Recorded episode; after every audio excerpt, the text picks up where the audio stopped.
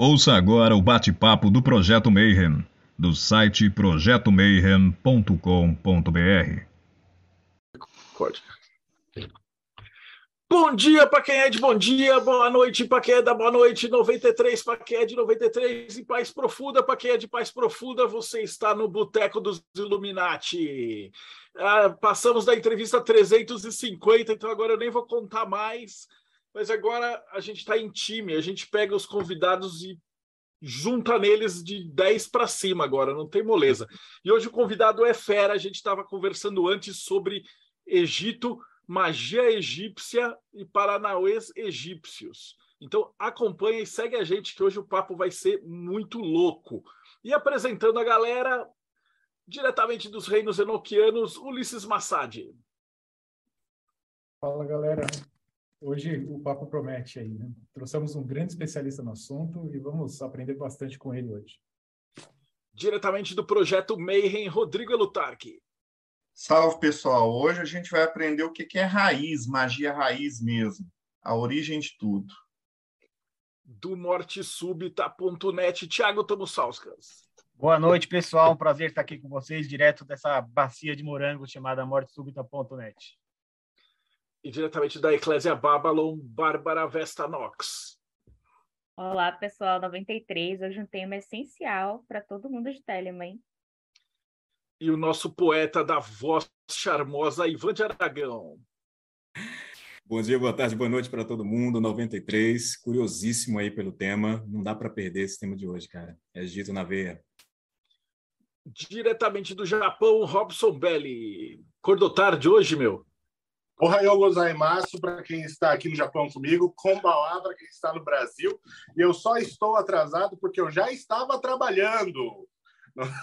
Então, pessoal, é, é um prazer estar aqui. Eu acho esse assunto muito interessante, mas de egípcio é algo incrível para quem trabalha com Telema, para quem trabalha com Enoquiano também, da Golden Dawn. Vai ser um prazerzaço estar conhecendo mais esse conteúdo aí com o professor Thomas. E hoje a gente está com convidados também, diretamente do Conexão Pagã, André Correia e Vanessa Lanaro. Salve, André. Boa noite, pessoal. Obrigado mais uma vez. agradeço por estar aqui com vocês, compartilhando esse momento. Super ansioso para conhecer um pouquinho mais sobre o assunto, já que eu não entendo absolutamente nada de magia egípcia e estou começando a estudar um pouquinho de Telema agora. Então, vai ser um prazer ouvir. Grande Vanessa. Boa noite, pessoal. É um prazer estar aqui com vocês de novo. E estou também super empolgada para aprender um pouquinho mais. Eu vou, vou parafrasear o Robson aqui hoje. Eu vou ficar quietinha e aprender aqui também. Grande Ulisses, por favor, leia o currículo do nosso convidado. Opa, vamos lá. Então, nós estamos aqui com o professor Thomas Stella. Ele é doutorando em arqueologia pelo Museu de Arqueologia e Etnologia da Universidade de São Paulo, mestre em desenvolvimento econômico pelo Instituto de Economia da Universidade Estadual de Campinas, pós-graduado em Antigo Egito pelo Instituto Estadual do Próximo Oriente Antigo da Universidade Autônoma de Barcelona, graduado em História, bacharelado e licenciatura pela Faculdade de Filosofia, Letras e Ciências Humanas da Universidade de São Paulo, foi pesquisador visitante eh, da Universidade da Califórnia, em Los Angeles, no Departamento de Línguas e Cultura do Oriente Próximo, professor da Faculdade de Campinas, professor da Universidade Paulista, eh, da Universidade Salesiana e da Faculdade de Anguera. E atualmente ele pesquisa economia no Antigo Egito, na geopolítica do colapso da Idade do Bronze.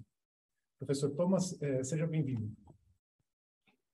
Saudações, Ulisses, saudações, Marcelo, Rodrigo, André, Bruno, Ricardo, Tiago, Gabriel, Will, Edson, Juarez, Bárbara, Ivan, Emerson, Michael, André, Vanessa, Caio, Robson, Si, André, Akenaton, Camila e Ed Franca. Falei todo mundo que apareceu. Se tiver mais alguém escondido aí, sinta-se saudado.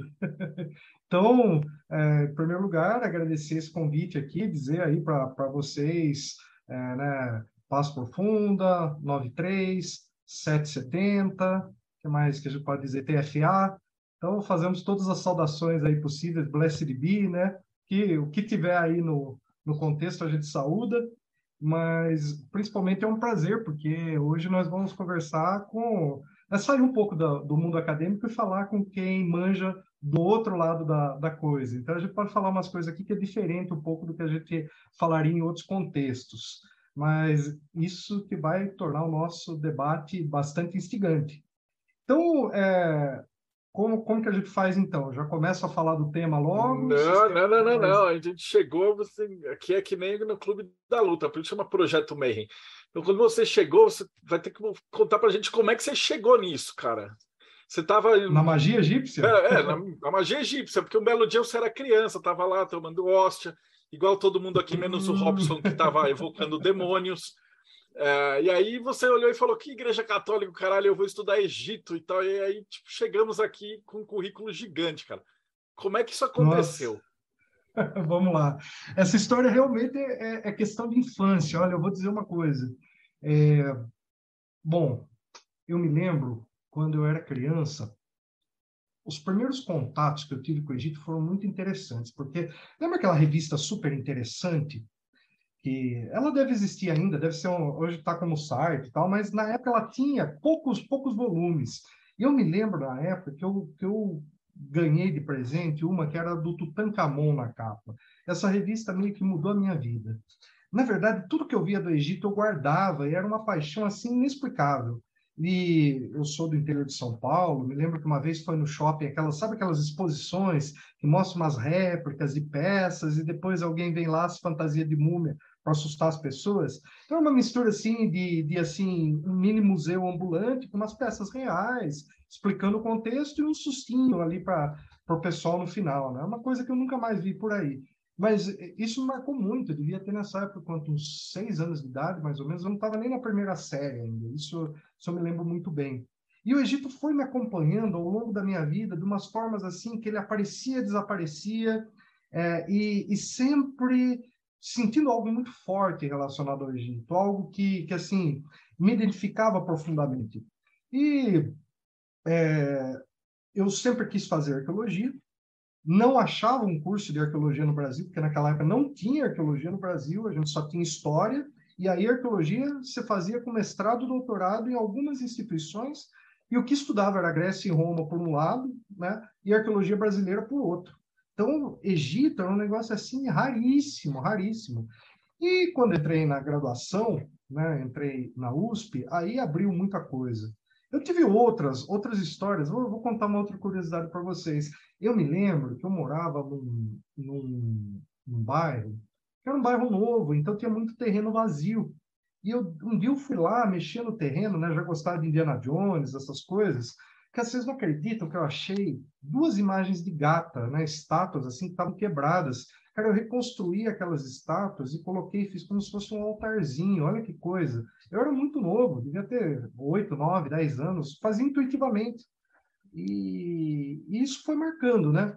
Aí, claro, né? Eh, você falou essa coisa, né? Tava lá tomando hóstia, né? Então, também passei pela igreja, gostava muito da ritualística não concordava com o que falava, mas, cara, ritualística, principalmente quando tinha incenso, quando tinha aquelas coisas mais solenes, assim, eu gostava muito disso, mas eu tive problemas sérios, principalmente que eu virei coroinha um tempo e o padre me achou uma vez com o livro de São Cipriano Capa Preta e com o Diário do Mago, que tinha sido recém-lançado, né? Recém-lançado o Diário do Mago, vai ver, nem sei que ano foi isso, né? Depois e, e aí foi, foi curioso, aí, aí quase fui, praticamente fui convidado a sair da, do cargo, né? Mas foi, foi engraçado. Mas eu vou dizer que assim, né? Eu tive uma série de outras experiências assim que não vem ao caso, mas quando entrei na, na, na universidade, aconteceram várias coisas que me abriram a espiritualidade de uma forma, ao mesmo tempo que me abriu também é, umas questões mais voltadas a, ao mundo atual. Então, assim, eu me preocupava muito, eu via, sabe, poxa, eu era aluno de graduação quando aconteceu o 11 de setembro, eu queria entender aquilo tudo, sabe, queria entender o mundo, o que estava acontecendo. E aí eu acabei meio que entrando para a área de relações internacionais e, assim, mal eu tinha me formado e entrado no mestrado, já estava dando aula em cursos de relações internacionais, e aí eu tive a oportunidade de viajar ao mundo, então isso me colocou em vários lugares ali que eu visitei, sempre eu visitava um país, eu procurava duas coisas, museu e sítio arqueológico.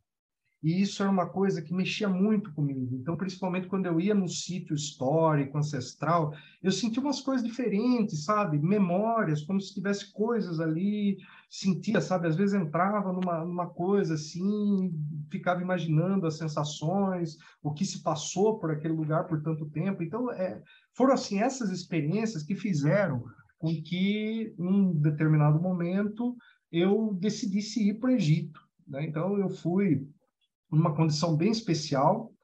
Uh, era um, eu já, já tinha tido algumas coisas espirituais que me mostravam outro lado do Egito, não só o acadêmico, mas aquela viagem me mudou e aí me deixou com uma sensação de que eu precisava mudar de área, que eu estava muito bem estabelecido nas relações internacionais, mas que eu precisava procurar um pouco mais esse passado, essa coisa. Aí aconteceu que é, eu fui estudando o Egito em paralelo, então um monte de projeto aí da minha vida acadêmica, vários artigos publicados, inclusive livros, e aí o Egito vai aparecendo para mim de várias formas, até que é, 2016 aconteceu umas coisas aí na, na minha vida, né? Aconteceu, eu fui, é, eu separei da minha ex-mulher, fui demitido da universidade que eu dava aula e meu pai faleceu, tudo num intervalo muito curto. E aí eu não sabia muito o que eu ia fazer, tal, estava tudo meio bagunçado. Eu estava com umas milhas aéreas, vi que ter um curso sobre egiptologia com um professor espanhol muito bom lá em Santiago do Chile. Ele vinha aqui para América do Sul. Cara, eu olhei minhas milhas, dava para eu ir e voltar e dava praticamente certinho. E fui. Cara, aquele curso me abriu muita coisa, falou ali sobre, sobre os reis de Amarna, toda aquela coisa da sucessão ali, é, Akhenaton, Nefertiti, Tutankhamon, Ai, Horemheb, todo aquele contexto. Assim, eu fiquei sabendo do estado da arte daquela, daquela transição, ou seja, o que tem de mais atualizado sobre aquela transição do ponto de vista científico, todos esses estudos. E eu fui dar uma volta no Museu Pré-Colombiano ali de Santiago do Chile, e lá, quando eu vi todos aqueles impérios, aquelas civilizações, que lá tem os maias, astecas, toltecas, mapotecas, tem um pouco de tudo, né? Cara, quando eu vi tudo aquilo, eu falei, cara, a arqueologia é a minha história, sempre teve que ser. E eu peguei, voltei para São Paulo, fui, teve um simpósio na USP sobre egiptologia, eu meti as caras, escrevi um trabalho lá, foi aprovado o trabalho, conheci minha orientadora e aí prestei a prova do doutorado do Maia, é muito concorrida, né? Uma prova extremamente concorrida, nacionalmente são é, é, o, é o doutorado e o mestrado em arqueologia mais disputado do Brasil, porque ali estão as maiores referências da área, né? Menos na egiptologia, porque é, a egiptologia está incipiente, ela estava se desenvolvendo no Brasil naquela época basicamente no Museu Nacional. E aí um pouco no pessoal ali no Rio Grande do Norte, no Rio Grande do Sul, com o tema da egiptomania. Mas aí eu consegui passar na USP ali no, no MAI, passei, eram 35 candidatos, eu passei em segundo lugar, só não peguei primeiro por 0,05, né? Então eu falei, poxa, então estou no caminho certo, porque se eu mudei de área e ainda passei entre os primeiros aqui, eu estou fazendo a coisa certa. E desde então foi um envolvimento cada vez mais profundo, né? Ao longo desse processo aí, nos, nos últimos 10 anos, eu, até um pouco mais, eu estudei escrita egípcia, eu estudei é, todas as cosmogonias mais importantes que, que tem no Antigo Egito, estudei a história, tenho artigos publicados sobre a parte arqueológica, sobre a parte mágica, sobre a parte espiritual, porque o Egito, é, e por que, que a magia é importante? Vocês falam, pô, né, mas você estuda no doutorado em economia, geopolítica, o que, que isso tem a ver com magia? Na verdade, tem tudo a ver, porque no Egito se tem uma visão mágica do cosmos. Então, até uma batalha, ela tem que ser retratada magicamente. Até a conquista de um território, ela tem um sentido mágico. Então, tudo está relacionado à magia quando a gente trata de Egito. Egito é uma civilização inteirinha que se baseou no conceito de magia como um dos pilares fundamentais da ideologia faraônica e da espiritualidade egípcia. Então, isso não é qualquer povo. Claro que a gente tem inúmeros povos que praticaram magia na história. Todos os povos, praticamente, até os evangélicos falam que não praticam magia, a gente sabe o que é aquilo lá. Eles fazem até invocações ali, a gente sabe. Mas, no caso do Egito, isso estava presente em todas as classes sociais.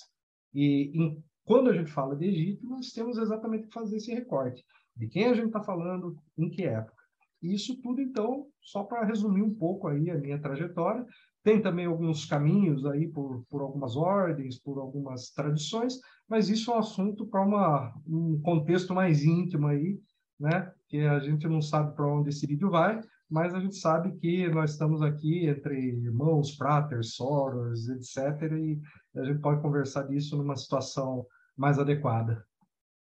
Pô, Tomás, eu, eu, vou, eu, vou, começar assim, por onde que a gente começa? Porque o Egito vai ter o quê? Seis mil anos de magia numa parada, né? E aí o tema era muito grande, né? Foi o Ulisses que fez o convite e a gente não especificou nada, porque a gente falou, putz, da primeira vez você vai vir aqui muitas vezes, né? Então, por onde que você acha que é legal da gente começar? Tá, eu começaria no seguinte: é, eu, eu quero aqui, porque eu imagino que cada um de vocês é especialista numa coisa. Então, cada um de vocês, quando vai introduzir um assunto, apresenta um método, uma, um, caminho para você entender aquele assunto. Então, eu queria dar uma grande chave aqui para vocês, para vocês entenderem o Egito, que com certeza vocês entendendo essa chave, vocês vão entender o Egito sempre. E a chave é o seguinte: nós temos, quando a gente fala de Egito, eu vou começar pelo que você falou. Você falou há 6 mil anos. Dá para ir até mais, se a gente for ver, se a gente considerar o Egito pré-dinástico, né, vai até mais. E se a gente considerar o Egito pré-histórico, vai mais ainda. Então, o Egito, é, vamos lembrar que o Egito está na África, que é o berço da espécie humana. Então, é, é, difícil até a gente definir qual é a origem, qual é o marco temporal. Mas eu quero aqui dar a seguinte chave para vocês. Toda vez que alguém for falar com vocês de Egito, pergunte de que época está falando. Entenda de qual recorte geográfico, social se está falando, porque é uma coisa muito grande, muito grande. Vamos pegar o exemplo do Brasil. A história do Brasil, se a gente considerar como episódio da chegada de Pedro Álvares Cabral, o início da história do Brasil, é, claro que isso dá polêmica, mas só para dar uma referência cronológica, se a gente considerar esse marco, são 522 anos. Se a gente for considerar a história do Egito, só o Egito faraônico, a gente vai para mais ou menos 5 mil e 5 mil e mais ou menos aí uns 5.200 anos no passado. Se a gente for considerar o Egito pré-dinástico, que é onde se dá as bases, inclui aí mais uns 2 mil anos. Se a gente for considerar aí o pré-histórico, dá até para a gente pegar do Homo erectus. Nós temos aí o, o vestígio mais antigo um, do gênero Homo no Egito, né, que é o, nós somos do gênero Homo, espécie Homo sapiens, espécie, é, espécie mais especificamente Homo sapiens sapiens. Mas o Homo erectus no Egito, 700 mil anos para antes do presente. Então, vamos focar no Egito faraônico para facilitar. A gente pode até falar dessa transição do pré-dinástico para o dinástico, porque lá já tem magia, já tem práticas, já tem coisas que vão ser elementos que são centrais na civilização egípcia. E aí, a forma como isso se apresenta, ela vai alterando ao longo do tempo.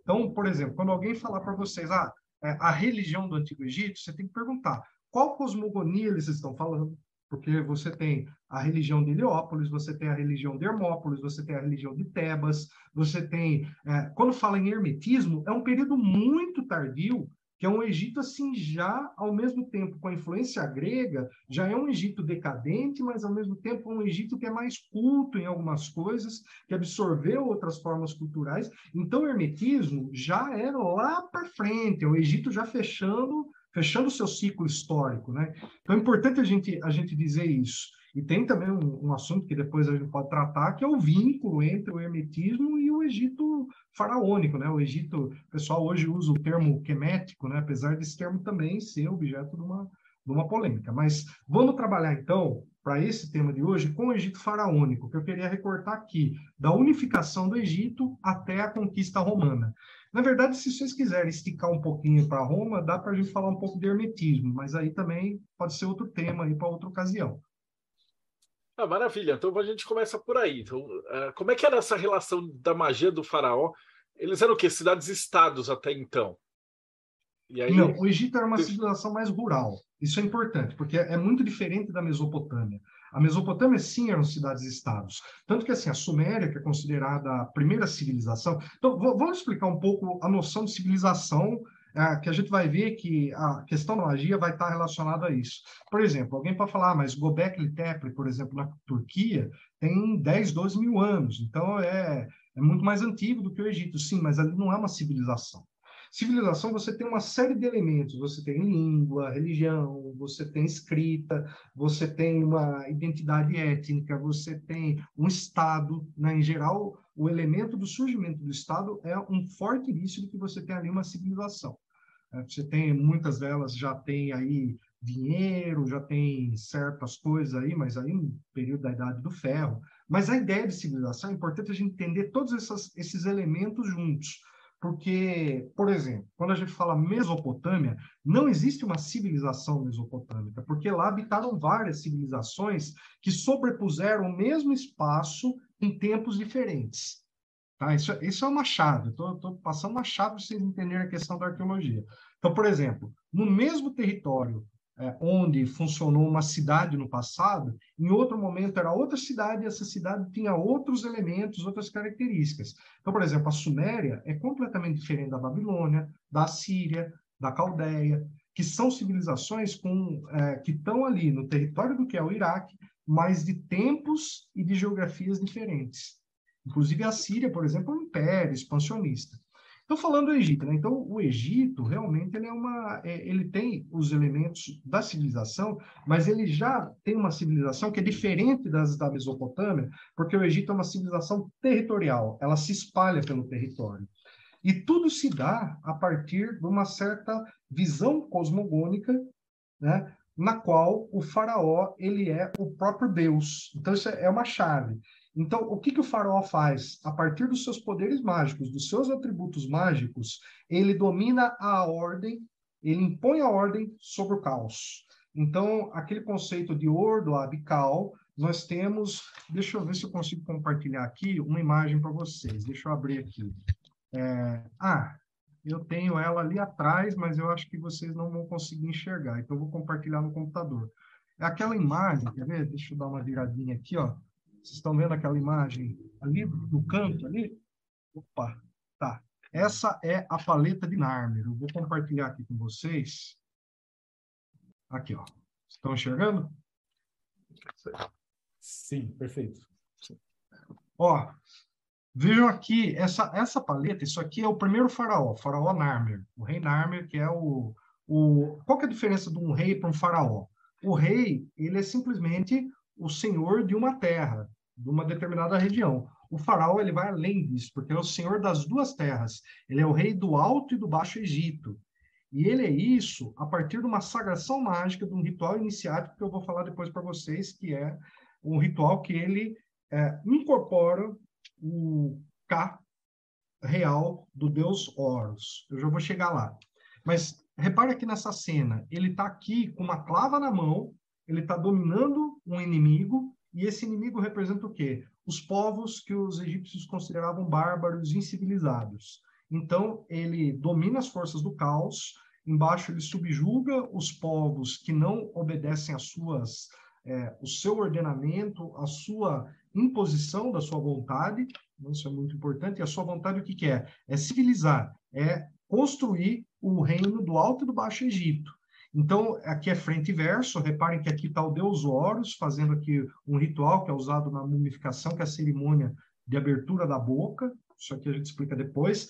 Essas duas deusas com cabeça de vaca não são a deusa Hathor, é uma deusa Bate, que é uma deusa estelar, uma constelação segundo o céu dos egípcios. E atrás, reparem que ele está com a coroa do, do Baixo Egito e ele está sendo acompanhado por um secto que esses, essas bandeiras, esses estandartes representam os nomos, que são as províncias do Egito. E aí embaixo, repare que assim, os súditos do rei, do faraó, estão dominando é, bestas, né? Repare aqui que, que nós temos aqui um bicho que é uma mistura de uma girafa com, com um leopardo, com talvez até um leão, né? Então, uma mistura que é um ser que está sendo controlado. Embaixo, o faraó, ele está conquistando a capital do Egito, que é a cidade de Mênfis, que se tornou, então, a primeira capital quando o Egito ele é unificado. Só que o que é importante a gente dizer aqui? Tem muita coisa para falar sobre essa paleta. Eu vou focar no aspecto mágico.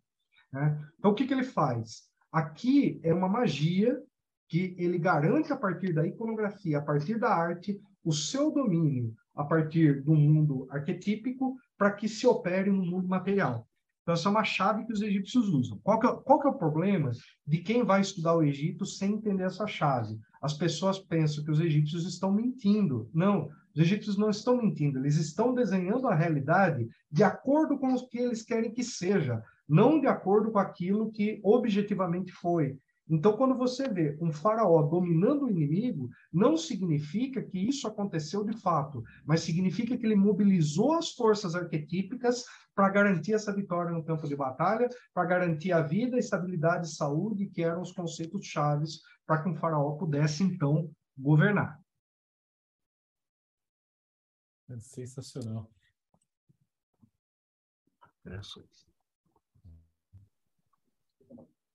Tiago? Eu não sei se você programou algumas outras coisas para falar, mas eu tenho uma pergunta, uma questão que eu gostaria de ouvir você responder como acadêmico mesmo. A gente ouviu muito falar das escolas de mistérios egípcias.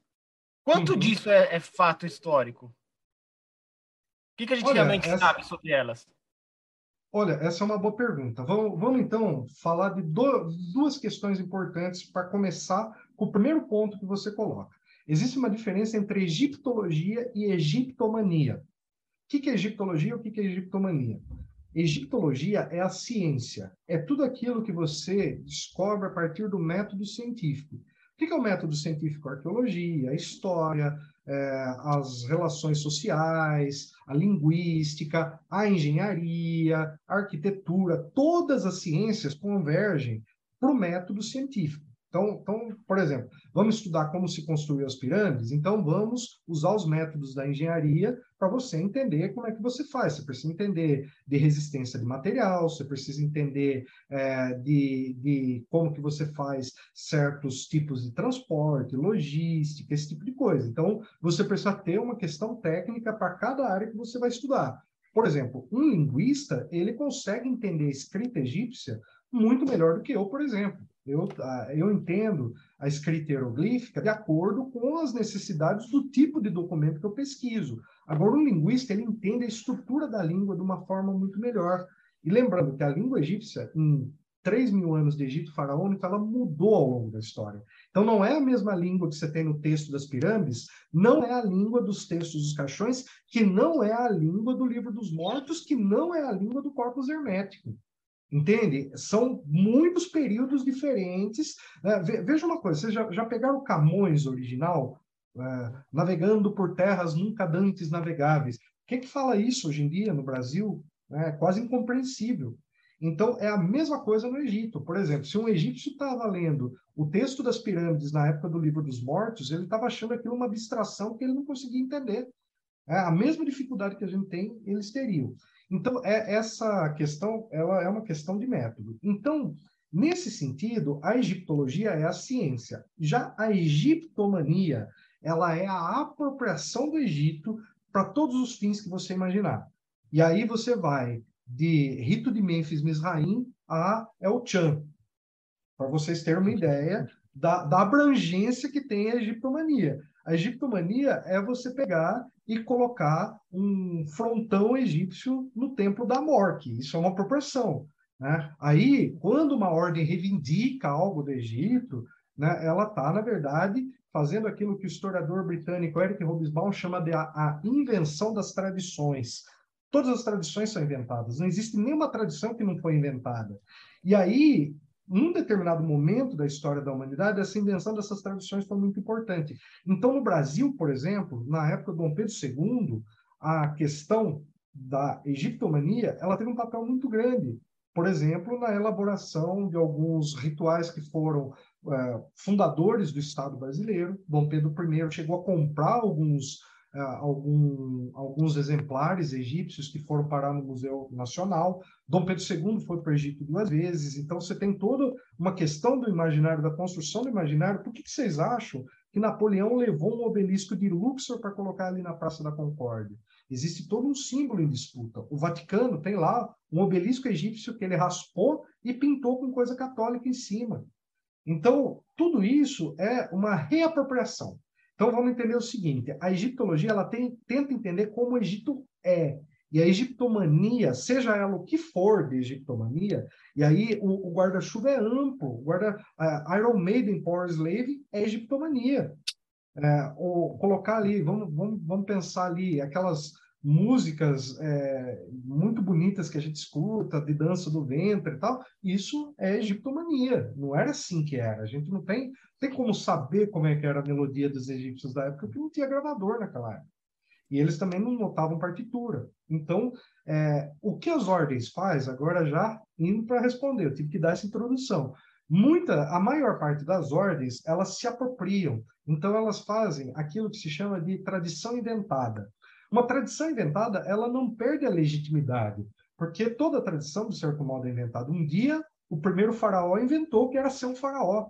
Então, alguém um dia começou uma tradição. Então, se você busca um passado, quanto mais remoto for esse passado, mais mágico ele vai ser, mais encantador ele vai ser.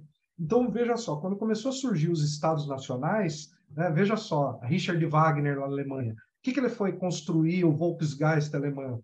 Ele foi buscar ali nos nórdicos, ele foi buscar ali nos germânicos, na, nessa, nessa visão, porque ele precisava buscar algo muito raiz. E no ocultismo ocidental, vocês conhecem, não vamos passar pano. A galera vive inventando um manuscrito aqui, vive inventando ali um documento secreto ali, entendeu? Para poder dizer que é muito antiga, que não sei o quê, que tal, que foi da época do rei Salomão, que foi da época do Egito Antigo, que foi da época de Atlântida. Então, é uma, é uma apropriação. Entretanto, essas apropriações, elas são legítimas. Né? Não vamos deslegitimar esse processo, porque isso é uma releitura. E se você não tem uma releitura do passado, o passado simplesmente morre. Então, eu acho importante a gente pegar e pensar o Egito sob outras perspectivas, mas é importante a gente entender como os egípcios se viam, porque senão a gente começa a projetar as nossas crenças em cima do Egito e as nossas crenças são do mundo moderno, do mundo atual, do mundo que não cabe ali. Então, eu digo que é, tem alguns fundamentos. Agora, no Egito, o que, que tem das escolas iniciáticas que já existiam no Egito? Rituais com graus, por exemplo. Isso a gente é, é só você entrar num templo egípcio que você entende. Você tem assim, parte de um templo egípcio, você só pode ir se você é de determinado grau ali na hierarquia sacerdotal. Para você chegar ao último, é, onde é o Sanctus Santorum, né, usando o nome aqui mais latino tal, onde fica o centro, ali o lugar mais sagrado do templo, Lá, nesse ponto, só entrava o faraó e o sumo sacerdote, ou seja, só o grau máximo.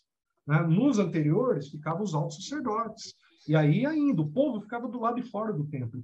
A, palavra egípcia para templo, ela quer dizer Hut, é, que quer dizer casa do Deus, né? casa de um Deus, casa de Deus. Né? Depende da época, a gente traduz de uma forma um pouco diferente. Não sei se eu respondi. Não, respondeu perfeitamente. A gente tem muito exemplo desse egiptomania em todo lugar, né? Vai desde o tarô. Eu lembro que quando a gente estava conversando com o gay, o cara falou assim: pô, mas tem alguma ordem que pratica os ritos egípcios e tal, aí no Cairo e tal. E aí o guia, que era um egípcio, falou assim: cara, aqui é todo mundo muçulmano, cara, ninguém vai fazer rito egípcio. Eles tratam a, a mitologia egípcia hoje em dia como folclore, é tipo o Saci, é como se São Paulo ganhasse dinheiro em volta do comércio do Saci, da Yara, etc. Mas eh, apesar dos caras estarem com estátua, com um monte de coisa, nenhum egípcio atual tipo leva a sério os deuses egípcios, né? Porque senão já era. Né? É por Rodrigo. É, assim, você falou que o povo egípcio era bem místico, bem mágico. E só que você tem níveis de magia. Você tem a magia religiosa, onde você tinha procissões anuais, às vezes com separação é, de tempos em tempos. Mas e a magia popular? Tem como você falar um pouco dessas diferenças, um pouco da magia é, oficial e da magia popular, como que ela era? Porque, assim, na minha visão, que eu não sei muita coisa, era quase como se fosse assim uma superstição, um, um que a gente chama de é, simpatia. Só que é um nível hardcore, é onde todo mundo praticava isso, todo mundo tinha conhecimento, todo mundo está fazendo alguma coisa. É mais ou menos isso? Olha, eu acho que a sua pergunta ela é excelente, é outra chave também. Quando a gente fala de magia do Egito, nós temos que perguntar que classe social que a gente está falando. Né? É muito importante isso, porque, a, a, a, sabe, puta, aqueles livrinhos, né, tipo Magia Egípcia do, do, do, do Edward Wallace Budd, né, que todo mundo deve ter esse livro em casa aí, nossa, aquilo lá está muito defasado. É, sabe, a noção de magia para os egípcios é algo muito mais complexo. Porque é, vamos começar com o conceito-chave de Recá, né? que é essa magia egípcia, que aí a gente pega, dá o conceito arquetípico e a gente entra nas especificidades sociais. E também, é, depois eu também vou entrar nas especificidades regionais, que também são diferentes. Mas vamos lá. É, então, em primeiro lugar, o conceito de Recá ele está presente na criação do cosmos. O ato de criar o cosmos é um ato mágico para os egípcios. Né? Então, quando, então, é, o que, que acontece? Quando você tem várias cosmogonias, que é, cada, cada cosmogonia é uma escola. Então, assim, imagina que você tem os sacerdotes que seguem a cosmogonia de Mênfis, cujo deus principal é Ptah e a esposa Sekhmet. Você tem a cosmogonia de Heliópolis, cujo deus principal é Ra. Você tem a cosmogonia de Hermópolis, que é Tote. Você tem a cosmogonia de Tebas, que é Amon. Você tem a cosmogonia de, é, de Esna, que é Kinum. Você tem, enfim, tem outras menores, mas eu falei que as principais. Cada uma delas, ela é, dá uma chave para você entender um nível de compreensão sobre o que seria esse, esse todo egípcio. Mas quando a gente vai pegar as documentações, e aí a gente vai ler da fonte primária, como os egípcios escreveram a coisa. Não é assim, ah, o que eu acho que era, não, é como eles escreviam. Então, por exemplo, na cosmogonia de Heliópolis, que é a que a gente tem o texto religioso mais antigo da humanidade, que é o texto das pirâmides. Então, como que o cosmos é criado? O deus Atum. Né? Então, então, primeiro que assim, nós temos um oceano primordial, que ele é silencioso, que ele é, ele é imóvel, ele é escuro, ele não tem luz, ele não tem, é, é, como é eu posso dizer, qualquer movimento, qualquer som, mas desse caos primordial surge um monte, e a partir desse monte emerge das próprias cinzas uma ave, que é a ave Benu, que depois os gregos vão chamar de fênix.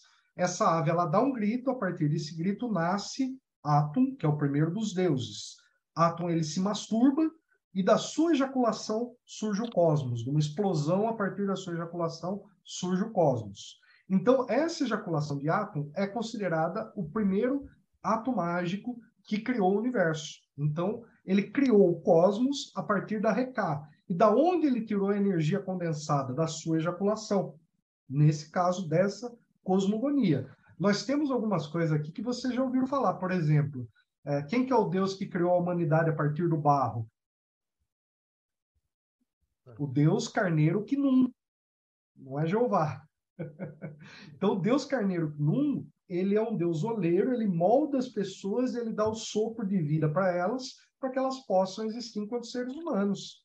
É, então, nós temos outras, é, a, a, cosmogonia, por exemplo, de é, Mênfis, cujo deus é Ptah, é muito interessante. Nós temos a pedra de Chabaca, não é Chewbacca, não é Chabaca. A pedra de Chabaca, ela, ela descreve como que Ptah criou o cosmos. Ele criou a partir do coração e do verbo. Porque para os egípcios o coração é o centro da onde está o pensamento, da onde está toda a sua existência, ela se resume no coração. E aí, a partir do verbo, ele pronunciou e criou o cosmos, a partir do verbo divino.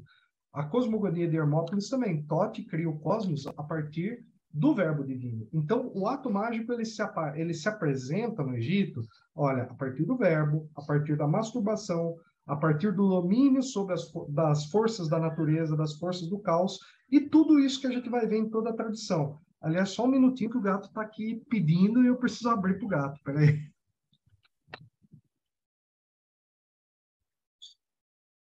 Tem que respeitar o filho de Bastard.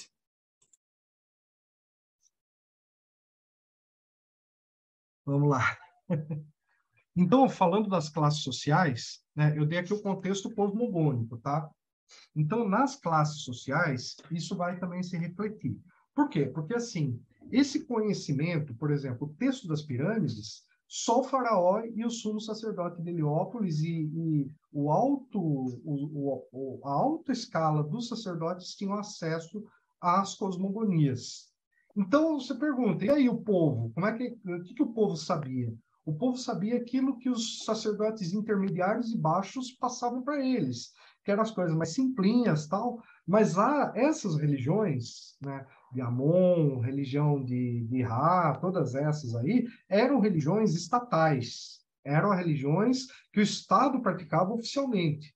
Agora, a religião popular é basicamente o seguinte: você tem uma divindade que aparece muito no Egito, que é Bes. Já viram Bes, que é um anãozinho com a língua de fora? Exatamente. Bes tem uma outra, que é a deusa hipopótamo Tauarete. E essa, esses dois deuses estão em tudo quanto é magia popular. Em tudo quanto é magia popular. A magia do povão, é, Bez, ele era um protetor, ele era um amuleto. Então, é, ele, aquela coisa da língua de fora, com aquela cara assim, ah, era exatamente para espantar maus espíritos. A deusa Tawarete, que era a deusa hipopótamo, o, o, o, parto no Egito era um ritual mágico, era um ritual que desenhava um círculo mágico, olha isso. Você tinha que desenhar um círculo para poder fazer o nascimento da criança. Você tinha que invocar certas forças, você tinha que invocar certas potências, tinha que fazer toda uma proteção. O homem não participava desse ritual, era só mulheres que faziam o ritual de parto. Né? Então você tinha que reproduzir todo. Veja só, né? Então nós estamos agora também falando até de gênero. Ou seja, a mulher praticava magia e a magia que ela praticava não era a mesma que o homem. Isso é curioso, né? Pelo menos nesse caso do parto. A magia que o faraó praticava não era a mesma magia que o sacerdote praticava, que não era a mesma que o camponês praticava. O faraó, por exemplo, ele tinha que ser responsável por todo dia levantar o sol escuro para ir na frente do Oriente, para fazer um ritual para o sol poder nascer e para ele garantir a vida, para que o sol nascesse com vigor, com força e vigor, para que ele fizesse a sua jornada diária. O faraó ele era obrigado a fazer isso. Quando, é, eu vou dizer, vocês já viram aquele gráfico da pirâmide social do Egito?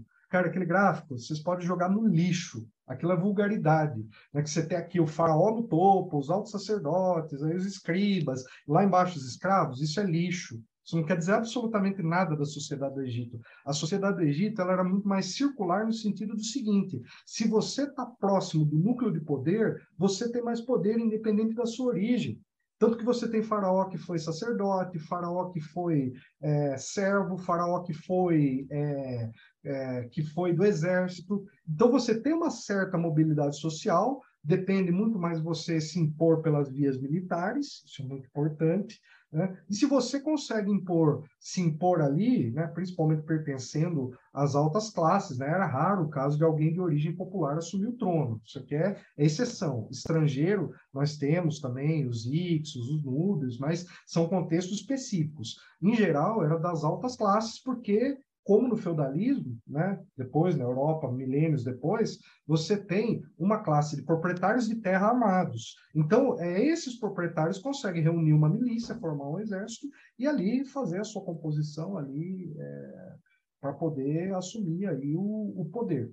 Então, essa, esse gráfico da pirâmide, ele, ele, não quer dizer absolutamente nada da estrutura social do Egito. A, a estrutura social do Egito ela é muito mais complexa e, e, proporcionalmente ela não quer dizer nada, porque no Egito, por exemplo, a escravidão era, era exceção. Você não tinha escravidão em larga escala como tinha em Grécia e Roma. Praticamente, e só em alguns períodos que você tem escravidão, que predomina no Egito é o assalariamento. Então, por exemplo, nós temos alguns casos de magia, por exemplo, quando quiseram assassinar o faraó Ramsés III, foi uma feitiçaria gigantesca. A galera, é, tem, os registros, os papiros judiciários, as pessoas são condenadas pelo tipo de magia que praticaram. Por exemplo, o que, que o pessoal fazia muito? Anotava o nome do faraó, amarrava numa boneca, enforcava a boneca, cortava o pescoço, enfiava agulha, nós temos de enfiar agulha, e quando eles faziam o papel com o feitiço, com o encantamento escrito, as pessoas cuspiam para colar a sua energia, para plasmar aquilo lá ali no, no objeto que você está fazendo, então, o ato mágico. Então, nós temos isso registrado, né? Isso que é, é incrível. Que bacana, Thomas. É, a minha pergunta vai bem por aí também. É, como que era essa relação deles, por exemplo, se existia no, no Egito é, a relação com os deuses? Eles evocavam os deuses, eles incorporavam os deuses, tinha isso lá ou não? Como, como que é essa parte, Thomas? Tinha os dois, tinha tanto invocação quanto incorporação. Só que, eh, vamos lembrar uma coisa, né? o Egito é África, né? então uh, é difícil a gente é, não imaginar, porque a gente tem aqui no Brasil as religiões afro-brasileiras que, que nos trazem uma boa noção, principalmente tipo Ifá, Candomblé, dá mais ou menos uma ideia de como era a religião popular. Agora, por exemplo, vamos, vamos dar um exemplo. No ritual de mumificação, o sacerdote que presidia o ritual, ele colocava uma máscara de Anubis e a partir daquele momento ele não era mais o sacerdote. Ele incorporava Anubis. É, é, nós temos um, um uma questão muito interessante sobre essa questão da incorporação também nos animais. É, e o caso mais interessante é o do boi apis, que era a encarnação do deus Ptah. Então, o boi apis, ele era um boi muito sagrado, ele tinha assim uma força é, espiritual muito grande. E o que acontecia é que quando o boi apis morria, o Egito inteiro entrava em luto. E aí era uma busca para saber qual que era o novo boi apis. Então, o, o país inteiro se mobilizava né, para procurar quem, onde que tinha encarnado, então, o Deus Ptah, que era o novo Boiapis. E aí tem uma série de, de, de, representações, por exemplo, o rabo dele tem que ser bifurcado, ele tem, tem um escaravelho debaixo da língua, então tem uma série de, de caracteres que você consegue identificar qual que era o boi que teve, então, essa encarnação. Então, nós temos os, os, dois exemplos. Só que nós temos que entender o seguinte: o conceito egípcio de alma é completamente diferente daquilo que a gente aprendeu nas religiões ocidentais. Na verdade, para os egípcios, a existência ela se divide em várias em, em vários elementos. Então, por exemplo, né, você, pega o espiritismo e fala que tem né, corpo, alma, espírito, aí tem umas coisas intermediárias ali e tal. No Egito é completamente diferente. No Egito é o seguinte: o que, que a gente tem? Nós temos o corpo, que é o Kat, nós temos o Ba, que seria a alma, o K, que seria a força vital, ou o duplo etérico. Nós temos o Sequem, que é, é, é, uma energia que eu prefiro entender o Sequem como força vital do que o K, né? Que é o, o K e o Ba tem que se unificar, que aí vira o Ak, que é um outro aspecto, mais um aspecto do, da pessoa que transcendeu, que conseguiu unificar o seu Ba com o seu K, mas aí é outra história, é depois do ritual de unificação. Nós temos o Sahu, que é o corpo espiritual. Nós temos Ren, que é o nome da pessoa. O nome é muito importante, porque para os egípcios, uma pessoa só morre quando o nome dela deixa de ser pronunciado. Então, enquanto o seu nome continuar sendo pronunciado, você ainda está vivo numa das esferas da existência. Então, uma das formas de você é, destruir uma pessoa é você apagar o nome dela. Então, o que, que acontece? Para os egípcios, você precisa é, na outra vida, ver, ouvir, falar e respirar. Então, por que, que isso é importante? Porque com seus olhos você consegue enxergar onde você está. Com seu nariz você consegue respirar o oxigênio da, do outro mundo. E com a sua boca você pode pronunciar as palavras mágicas que são relativas aos rituais que você precisa para viver no além-mundo.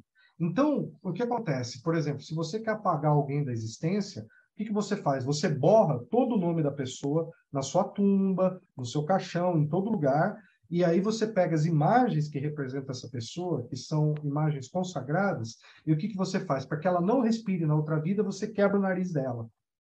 Para que ela não enxergue, você remove os olhos. É, e por aí vai. Você desfigura a boca para que ela não consiga pronunciar as palavras mágicas. Então, é uma das formas de você garantir a segunda morte da pessoa. Né? Se ela for o seu inimigo, se você tiver algo contra ela. Então, por isso que os, os nobres, os reis, protegiam muito bem as suas tumbas, porque eles queriam garantir que ninguém violasse é, aquilo que dava poder para eles continuar a sua existência no além. Tudo isso porque todos os livros para garantir a ressurreição do morto eram livros de magia, livros de feitiços.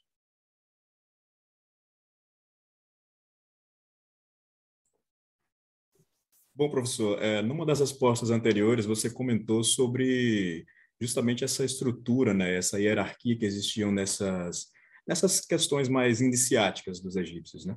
Então, nós temos aqueles sacerdotes, toda essa galera que estava passando pelos graus, mas uma dúvida que eu sempre fico curioso, né? geralmente o, o faraó ele tem uma história de ascensão que nem sempre é pacífica. Né? Como funcionava a formação mágica desses faraó? O que era Olha. feito nessa preparação para que esse faraó pudesse assumir essa posição já de grande proeminência, já num grau né, elevado? Né? Porque existia alguma preparação prevista, existia alguma coisa desse tipo? Porque não podia ser um café com leite lá no, no grau máximo junto com o sumo sacerdote. Né?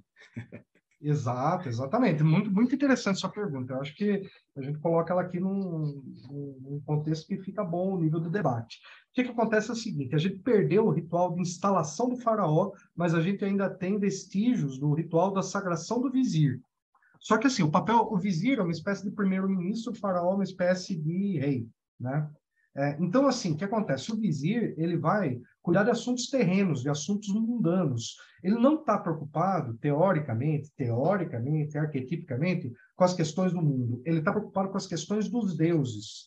E como que a gente sabe disso? Se você vai na tumba do faraó no Vale dos Reis, você vai ver todos os livros ali que eram reproduzidos, que o faraó tinha acesso e que o alto sacerdotes tinha acesso. Então, nós temos trechos do livro dos mortos, que já era naquela época popularizado, mas a gente tem o livro do Anuduate, o livro das cavernas, o livro das portas, o livro da noite, o livro da vaca celeste.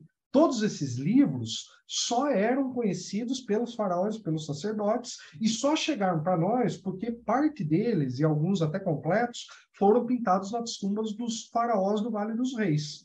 Nas tumbas dos nobres não havia esses livros. Por quê? O que, que tem na tumba dos nobres? Tem eles carregando, operários carregando pedra, nós temos pessoas trabalhando com a parte administrativa, é, artesãos fazendo vidro, fazendo cerâmica, fazendo todas as, a, a, as artes manuais, né? transportando pedra. Mas nos faraós, não. Nos faraós a gente já tem a ligação direta com Deus. Porque o que é o faraó na visão egípcia? O faraó, ele é aquele que, é, quando, quando um faraó quando alguém se impõe como faraó, e aí se impõe pelos motivos politicamente maquiavélicos, aí é Maquiavel Sun Tzu puro, né? Quem ganhou a guerra vai ser quem vai ser rei, ponto final. Né? O cara se impôs ali, impôs a ordem sobre o caos, Maat escolheu ele. E aí ele vai passar pela sagração do faraó. Na sagração do faraó, ele vai receber cinco nomes iniciáticos. Então ele vai receber o nome, é, o nome de Horus, que a partir daquele momento, Horus, é, a partir do momento que ele está com o nome de Horus, ele já não é simplesmente a pessoa que nasceu. Porque o primeiro nome que ele tem é o seu nome de Sarra, que quer dizer filho de Ra, que é quando é o nome de nascimento. Então, esse nome já vem com ele quando ele nasceu. Ele só é consagrado e posto num cartucho a partir da entronização. Depois, ele recebe, então, esse nome de Horus, que ele se torna, então, o recipiendário do K do deus Horus. A partir do momento, então, ele representa, ele é o deus Horus. Ele é o próprio deus Horus encarnado na Terra. É, ele tem o nome das duas senhoras, que é, é o, no caso a serpente e o abutre, que representa o Alto e o Baixo Egito. Tem também o nome do rei do Alto do Baixo Egito, é outro nome. E tem o nome de Horus de Ouro, que é um nome tão secreto, mas tão secreto que a gente não sabe o que significa, não chegou para nós. Né? Apesar do pessoal tenta descobrir aí, mas até hoje a gente não identificou. Né? E o nome dele de entronização, né? que é, é, então o faraó ele vai ter então uma titulatura com cinco nomes sagrados, que é o ritual de instalação do faraó. Aí, o que, que acontece? A partir do momento que ele está instalado, ele sentou no trono, né? ele é um, um mestre instalado, ele pode agora presidir o reino do Alto e do Baixo Egito porque agora ele recebe duas coroas, inclusive isso faz parte da própria indumentária. A coroa do Baixo Egito, que é uma coroa, no caso, vermelha, né? É uma coroa côncava, e a coroa do Alto Egito, que é uma coroa branca convexa. Então, elas se sobrepõem, né? E aí forma a coroa, a, a dupla coroa. Ele recebe também uma barba postiça, que também representa, então, é, essa, esse poder. Ele recebe um cetro, é, o, no tempo do Tutankhamon, nós já temos ali, é, na 18ª dinastia, consolidada a imagem que ele segura o chicote e o cajado, que né? Tutankhamon está até na, pose, na posição osiriática segurando, né? Osiríaca segurando o cajado e o chicote, mas basicamente significa o seguinte: o cajado é o poder de guiar o povo e o chicote o direito de julgar o povo. Né? Então ele a partir de então ele tem esse direito. Ele é o poder executivo e o poder judiciário e também ele faz as leis. Só que na verdade o papel do faraó no dia a dia não é cuidar desses assuntos. O papel do faraó é garantir com que o sol nasça, é garantir com que o sol se ponha, é fazer os rituais anuais junto com os sumos sacerdotes, é fazer doações aos templos. Então, isso no primeiro momento. Num segundo momento, o que, que o faraó vai ser? Um chefe militar. Aí ele vai se representar dessa forma, porque a vitória dele sobre os inimigos também é Maat, é a ordem sobre o caos. Cara, que legal. Então é como se ele fosse uma função simbólica né, nessa grande parte do tempo, né? simbolizando essa presença divina do, do país. Tipo a rainha Exato. da Inglaterra, mas quem governa o primeiro-ministro ali. É, é, ele é, é, um como se fosse uma rainha da Inglaterra com poder militar, digamos assim. É, no, isso, isso mais no futuro, porque o Egito só vai ter um exército no Reino Novo, na, na, a partir da 18ª dinastia. Antes disso, o, o, Egito ele tinha camponeses que eram armados, ele tinha milícias regionais que eram juntadas para fazer a coisa. Então, o, a, a, ideia do exército só vai surgir num período mais posterior. Mas, basicamente, vamos entender uma coisa. É, ele tem... É, o, o poder dele é muito mais mágico, simbólico, espiritual do que propriamente um poder, é, um, um, poder assim ditatorial, como se estivesse mandando, né? O pessoal gosta de falar, né? Aquela, aquela representação do faraó como um tirano é uma construção ideológica de Hollywood, viu, pessoal? Não, não era necessariamente assim, não. Isso aí é, foram vários filmes que foram feitos aí desde a década de 1920, naquele né, Cecil DeMille. Né? Então, é, é, é, engraçado, cara. Eu fiz um vídeo no meu canal, no Farol de Alexandria, como Hollywood distorce o, o, o Antigo Egito. Dê uma olhada lá, porque vocês vão ver o seguinte, o que, que eu fiz? Eu mostrei, por exemplo, como no, em 1956 fizeram aquele filme Os Dez Mandamentos, né? The Ten Commandments, que ele abre o mar, né? Aquele que passava toda Semana Santa, né? Aquele, aquele filme que né, é, famoso, né? Então, naquele é, aquele filme, é, você tem um prólogo que foi três anos depois da morte do Stalin. Aí eles associam diretamente a figura do faraó Stalin. E depois lançaram recentemente um filme que foi Êxodo, Deuses e Reis, que eles associam. É, tem uma cena muito bizarra, cara. O faraó começa a queimar pessoas vivas e empilhar corpos como se fosse um campo de concentração. Ele associa o faraó ao Hitler. Eu falo, cara, olha a maluquice que essa galera faz. Pega e projeta coisas do mundo atual no mundo antigo. O faraó não era nada disso.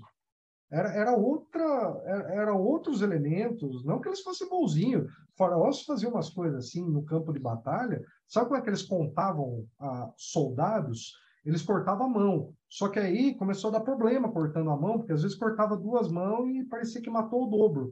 Eles começaram a cortar o, o ET bilu das pessoas.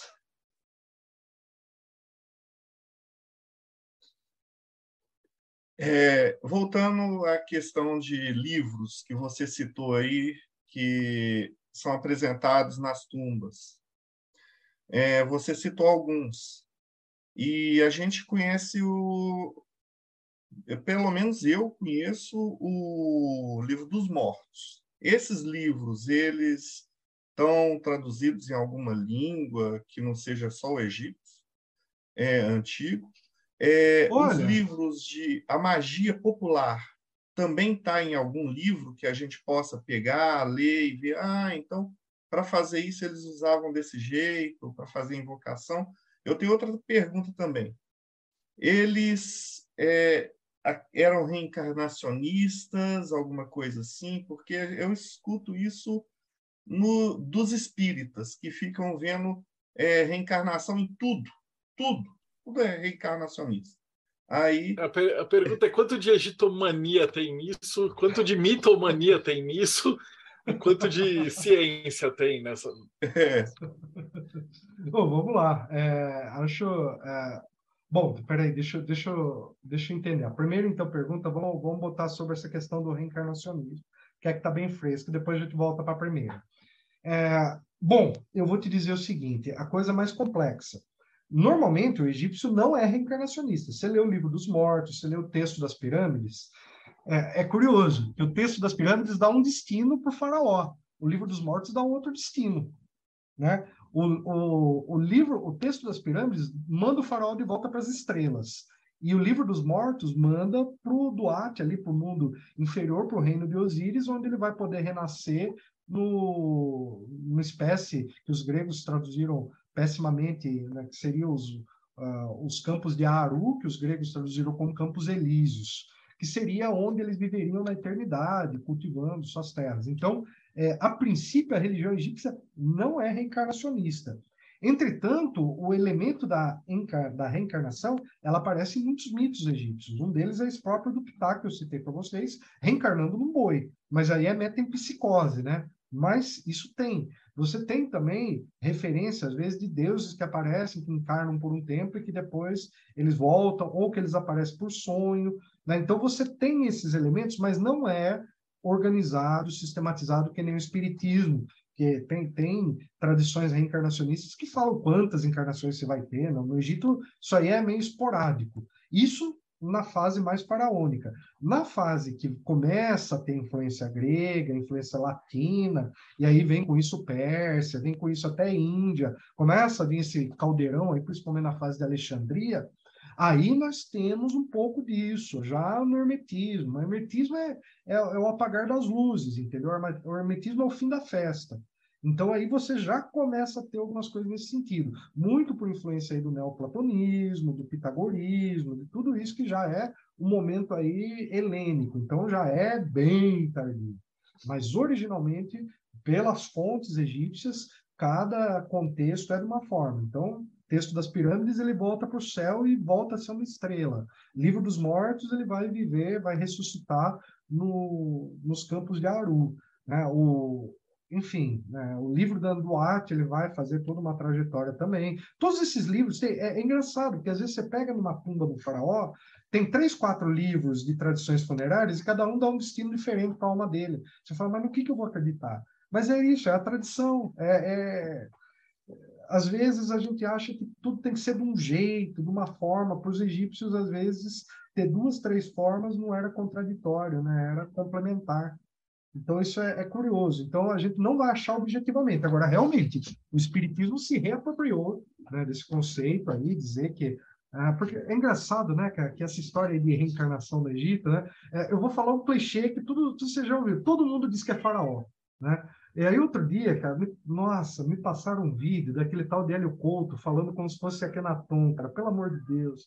Eu nunca vi tanto esquizoterismo, tanta besteira assim, que nem o cara, é, assim, o cara falou, porque eu comecei uma revolução industrial, porque, falando em primeira pessoa, né, como se ele fosse um faraó, né? Porque eu fiz isso, porque, nossa, porque eu e a Nefertiti ficávamos colocando informações nas flores. Eu falei, cara, não acredito que eu estou ouvindo isso. Até que eu fui longe com o vídeo, assim, para falar a que nível que chega a projeção né, das pessoas. E olha para Kenaton, essa história de primeiro monoteísta também não é bem isso que, que ele era, né? Mas, enfim. Qual que era a primeira pergunta? Eu já até esqueci. é sobre os livros e se tem alguma coisa traduzida em alguma língua, alguma coisa ah, assim, que a gente possa pegar, ler e tentar fazer justamente isso que você está criticando, usar aqui agora. Olha, eu vou dizer uma coisa: tem inglês, em francês e alemão. Infelizmente, a gente não tem, nem em português, a gente não tem sequer uma boa tradução do Livro dos Mortos. A tradução do Bud é está muito desatualizada. Uma tradução de 130 anos. Né? A gramática egípcia hoje ela está num outro patamar. O Wallace Bud traduziu porque ele tinha na época. Então está cheio de erro primário ali. Então é, é, seria necessário quem sabe a gente pensa num projeto como esse, eu consigo traduzir boa parte desses livros direto do egípcio para o português. A gente podia juntar, fazer um financiamento coletivo mais para frente, juntar uma turma aí. É louco! É. Por favor, por favor. Podemos pensar uma coisa nesse sentido. É uma, é uma possibilidade, porque é, é, é trabalhoso, é um negócio que realmente precisa de financiamento, porque é pegar fonte primária, Aí tem, você tem que pegar o, melhor dicionário de egípcio que tem, é um dicionário que está em alemão, pessoal. Em alemão. Então é muito difícil, porque às vezes você tem que, sabe, é, você vê uma palavra, você não acha no dicionário inglês, aí você tem que ir no alemão. E aí dá um trabalho, mas é possível. É, é trabalhoso, mas é bem possível. Dá para fazer uma sequência, começando do texto das pirâmides, chegando até, sei lá, é os textos ali herméticos. Aí, não, herméticos já é muita coisa, mas pelo menos chegar até a, a literatura do Vale dos Reis ali já, já, já dá ali uns bons volumes. Eu estava tirando uma dúvida também. É, lá no, eles tinham alguma coisa de oráculos, uso de oráculos, alguma coisa assim? Muitos, muitos oráculos, tanto populares quanto oficiais do Estado. Eu vou citar aqui alguns casos mais conhecidos, por exemplo, dois oráculos de Amon, né? O oráculo, então, então assim, tem uma época do ano que a estátua de Amon, ela saía em procissão do templo de Karnak em direção ao templo de Luxor, na Avenida das Esfinges. O Marcelo foi lá, né? quem foi lá lembra da Avenida das Esfinges. Você tem dois lados de uma avenida com esfinges alinhadas uma para outra. Então, essas esfinges era para poder sair o barco de Amon, do templo de Amon, em direção ao templo de Mut, né? visitar a esposa dele. Então, é, esse trajeto era uma grande festa popular. Era assim, sabe, aquela coisa do, do, do, transporte da Nossa Senhora Aparecida naquela procissão, era um, só que era um negócio assim de massa. Era o único momento que as pessoas comuns podiam chegar perto do Deus, porque o Deus ficava guardado o ano inteiro no templo. E aí os sacerdotes, eles, eles iam carregando a estátua, né, que ficava num, num barco, que tinha uma capela, a estátua estava coberta de pano, de pano de linho branco, né, e, e não dava para ver nada, só dava para saber pelo movimento dos sacerdotes. Então, os sacerdotes, eles iam, as pessoas iam cantando os hinos, e aí na hora que o, o, o sacerdote parava, as pessoas chegavam lá no oráculo e faziam as perguntas. E aí os sacerdotes davam um passo para trás, queria dizer sim, um, pa, um passo para frente queria dizer sim, um passo para trás queria dizer não. Então, esse era o momento do povo consultar o oráculo. O faraó tinha umas regalias, porque ele podia consultar o oráculo a hora que ele quisesse. E um exemplo famoso é o caso de Alexandre o Grande, quando ele foi num outro oráculo de Amon, que fica no deserto ali no oásis de Silwa, mais ali ao norte, e aí ele chegou, ele foi até, até o oráculo de Amon, ele é, perdeu muitos soldados nesse trajeto, estava praticamente morrendo, ele viu uma serpente, e essa serpente seguiu por um trajeto, ele falou, esse é o símbolo, e ele conseguiu com poucos homens chegar até o oráculo. Chegou no oráculo, ele questionou se ele tinha direito legítimo de ser faraó. Aí o oráculo falou: é, você tem ascendência direta de Zeus. Zeus é Amon para nós. Então, logo, você tem o direito legítimo de assumir o trono. Então, você tinha esses. Isso aqui só para citar alguns exemplos. Mas os egípcios eles faziam é, uma série de outras coisas. É, todos os tipos de oráculos simples que vocês possam imaginar, seja pela água, seja pelo sorteio de alguma coisa, seja pela leitura. Então, então isso era muito comum na sociedade egípcia você é, ter práticas oraculares assim uma constância que a gente acha sempre citado nos documentos assim a menção aos oráculos. É, eu vou fazer a pergunta do Caio e vou pegar a ponte da pergunta dele. Ele perguntou: os corpos celestes tinham importância na Reca? E aí eu quero aproveitar e emendar. Você já comentou sobre a estrela eu queria que você comentasse um pouco mais sobre a estrela e o espírito, como que isso acontece, qual é a relação da estrela no céu, da estrela espiritual, do espírito, né, a deusa, o corpo da deusa, enfim, como que acontece isso? Nossa, legal, Bárbara, muito bom. É, ó, a conexão dos egípcios com o céu, ela existe desde o começo da civilização faraônica. Vocês viram que eu mostrei para vocês a paleta de Narmer, e estava lá a vaca celeste bate com uma estrela em cada ponta do chifre. Então, é, essa deusa ela representava então uma vaca celeste. Essa vaca celeste ela vai aparecer posteriormente como Ator, que é outra deusa também associada à astronomia, associada ao contato com o céu, associado ao contato com o cosmos. Mas a gente precisa falar que assim, quando a gente olha o corpo estrelado noturno, essa é a deusa Nut. Né? Então, a Nut ela fica de quatro ao redor da Terra, e aí é aquilo que o Marcelo falou um pouco antes do começo, quando ele foi lá para o deserto, você consegue ver exatamente esse desenho. Né? Então, é, é, curioso que a forma como eles representam iconograficamente a deusa Nut é mais ou menos a forma como a Via Láctea aparece no céu do Egito. Então, ela parece que ela é uma mulher que está cobrindo o céu, e aí a parte onde é, é, seria a sua vulva é exatamente onde você tem ali uma abertura e que é por onde eles consideram que ressuscita, né? por onde se ressuscita, que é o conceito. É como a gente nasce. A gente nasce da onde? A gente nasce de uma vulva, de uma vagina. E aí, o que, que eles representam ali? Que é da onde o sol nasce. Então, é, ela engole pela boca e ele nasce pela vagina. Né? Então, ele vai fazendo esse caminho. Então, nós temos o templo de Dendeira, que é um templo dedicado à astronomia. Tanto que o Napoleão foi lá e roubou o zodíaco de Dendeira. Está no Louvre, mas tem uma cópia lá. O zodíaco de Dendeira, isso é importante a gente dizer, já é de uma fase tardia, porque os egípcios não tinham zodíaco, eles tinham uma outra divisão do céu que era diferente. E aí, com a influência grega, a influência persa, eles aderem ao zodíaco. Isso é só depois da conquista grega. Antes disso, nós temos uns livros bem legais, tipo esse livro da Vaca Celeste, o livro das Horas, que também está no, no Vale dos Reis, é muito legal, porque ele é um mapa de constelação. Ele diz que hora cada constelação está no céu. Então, a gente consegue entender o movimento, como é que era, e fazer uma reconstituição do céu com softwares tipo estelário. E aí a gente entra num ramo da ciência que é muito legal, que é a arqueoastronomia. A arqueoastronomia é maravilhosa, porque ela é como os povos antigos lidavam com o céu. Então, por exemplo, nós temos ali arqueoastronomia no Egito, só para dar uns exemplos. Por exemplo, o alinhamento das pirâmides com certas constelações. E aí não é com o Orion do jeito que o pessoal fala lá, as três alinhadas, não é bem isso. Na hora que a gente projeta isso, não dá igual na fotografia.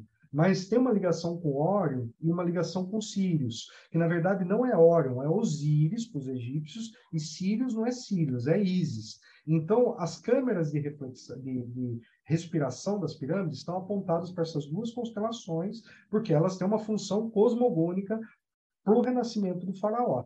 Então, nós temos também alinhamentos norte-sul e alinhamentos leste-oeste dos templos. Então, o sol ele tem que nascer, o templo ele tem o formato do hierógrafo Aket, que quer dizer horizonte. Então, o sol sempre nasce no meio daquele hierógrafo do templo. Né? A própria cidade de Amarna, que o Akhenaton fundou, chama Akhenaton, que quer dizer horizonte de Aton, Aket, que, por sinal, é uma das três estações do ano dos egípcios, que não são quatro. São três: Aket, Peret Shemu.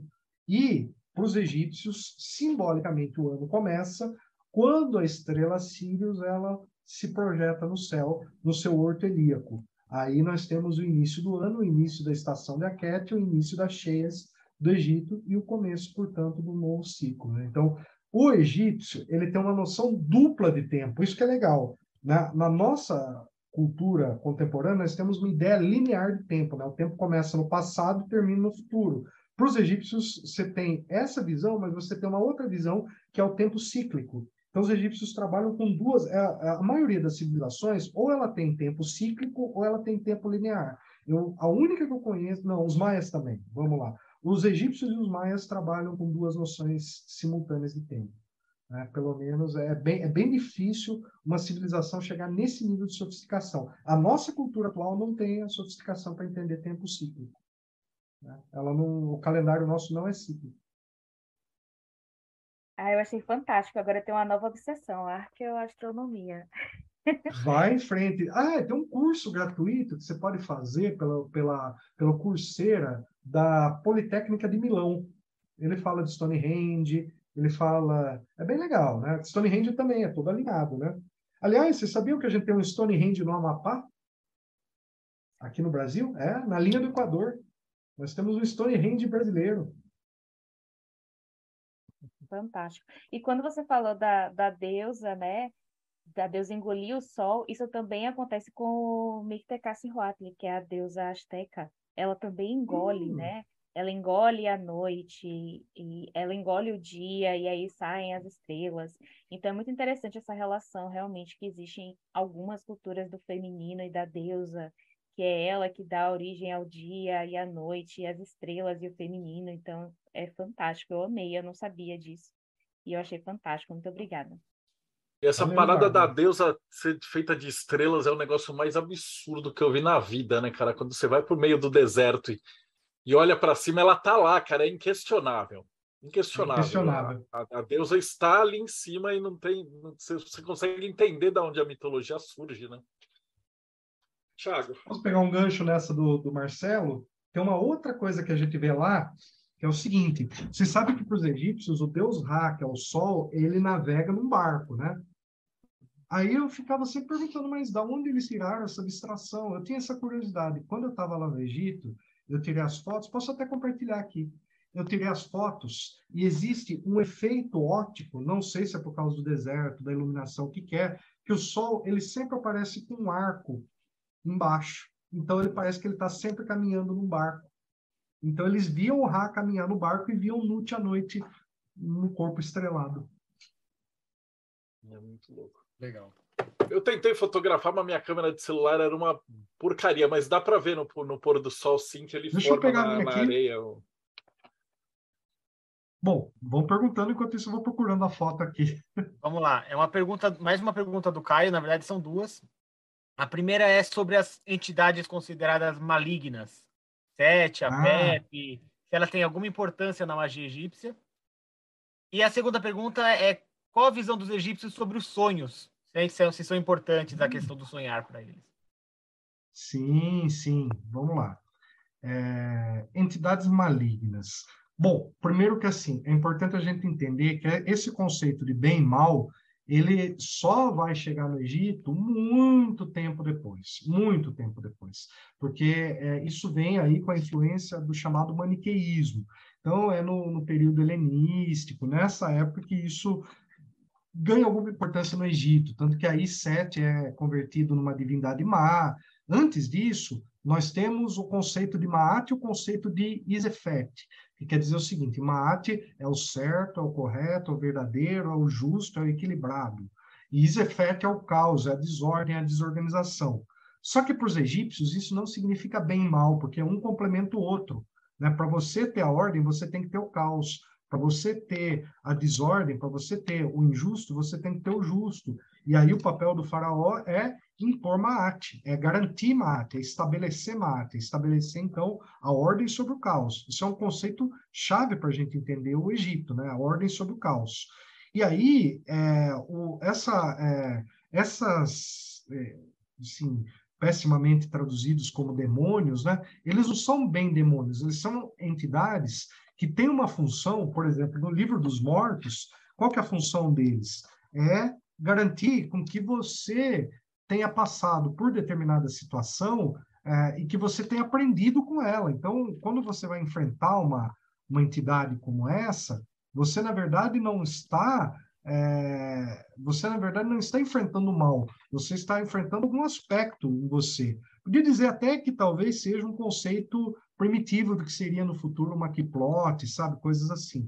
Porque a ideia é, é, são aspectos que você tem que trabalhar para garantir a sua ressurreição. Então, se você dominar aqueles instintos, dominar aquela, aquele desafio, aquela prova, é, que às vezes tem coisa que não faz sentido para o mundo atual, né? para o nosso mundo. Mas se você dominar essas coisas, você realmente, então, pode é, ter, é, passar para a prova seguinte. Né? Então, é, mas você tem o seguinte: se você quer desestabilizar um reino, né, você quer derrubar o faraó, o que, que você vai invocar? Você vai invocar Mate, né? você vai invocar exatamente as forças que desorganizam, as forças do caos, porque você vem com a desordem.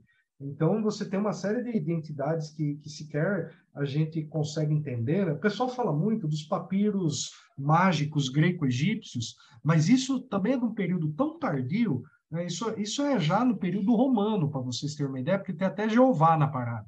Então você pega lá umas coisas lá que eles estão invocando lá, é, Isis, invoca Hermes, invoca Mitra, invoca Jeová para fazer um certo feitiço. Isso é bem típico dessa época do período romano, que tá aí é um caldeirão, tá tudo misturado. Mas na época do Egito, né, esses demônios, você tem outra característica. Estou usando a palavra demônio aqui para para facilitar o entendimento. Vocês sabem do que eu estou falando. Teria essas forças aí é, é, de energia mais densa, ou então é, que, que são princípios inversos de uma polaridade.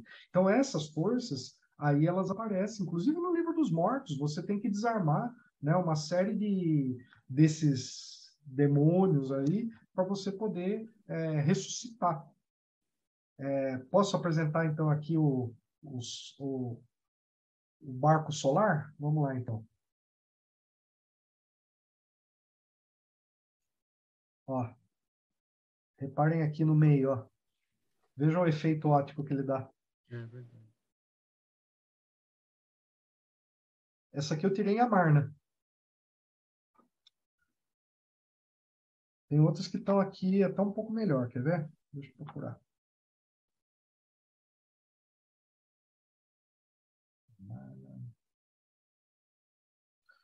Ô, Thomas, quando É. você está na parte do deserto, que é a areia mesmo, dá para ver melhor assim, mas com o olho, né?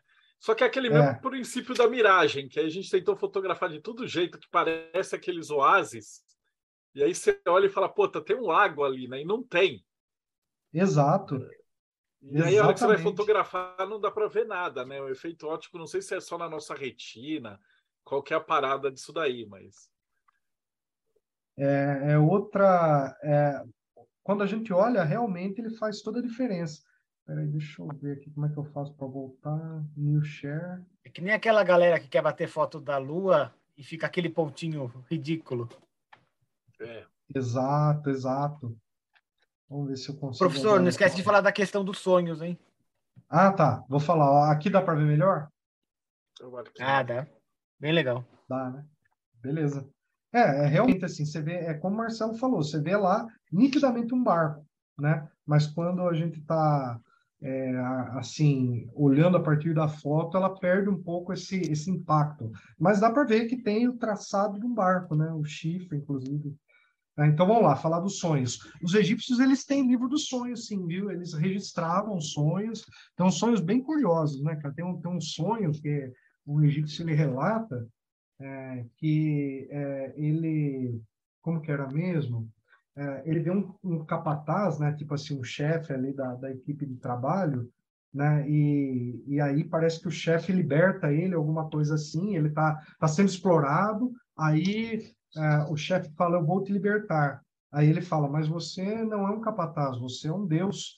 Aí ele, sim, você está me reconhecendo? Ele fala, sim, eu sou o Tote. Ele fala, então você sabe o que tem que fazer. A partir de agora você só cultuará a mim. E aí ele passa a ser um sacerdote de Tote. Né? Ele se dedica então ao culto de Tote, que se revela para ele a partir do sonho. A gente, eu lembro desse, tem, tem, tem vários. Tem o sonho, tem o sonho de Tutmoses, Tutmoses IV, acho, debaixo da esfinge. Esse é bem legal. Uh, ele ele estava ali voltando de uma batalha com o exército. Aí ele para na frente da esfinge, a esfinge está coberta de areia. E ele dorme debaixo da esfinge, e a esfinge se apresenta para ele como o deus Hahorakti, que quer dizer Horus dos dois horizontes. Aquele mesmo que o Raul cita na música Nut, sabe? Uh, sobre os dois horizontes. Então é Horus dos dois. Ah, o Crowley fala muito disso, né? Enfim, uh, os dois horizontes. Então, uh, esse esse Deus se apresentou na forma de esfinge para ele. E a esfinge falou: se você é, escavar a esfinge, se você me escavar e me deixar liberto das areias, te transformarei em faraó. Aí ele chama todos os soldados ali, pede para eles escavarem a esfinge, eles escavam a esfinge e ele se torna faraó. Depois ele volta lá e deixa esse texto que está até hoje lá escrito na estela debaixo da esfinge. Então, sim, eles tinham tem muito, a gente tem registros, né, inclusive de papiros ali, de livro dos sonhos, que é um sonho seguido do outro, né? Ele vai, o pessoal vai contando quais sonhos teve. Sempre com elemento mágico e místico nos sonhos, né? Não era, nenhum sonho era considerado uma obra do acaso, era sempre tinha uma mensagem.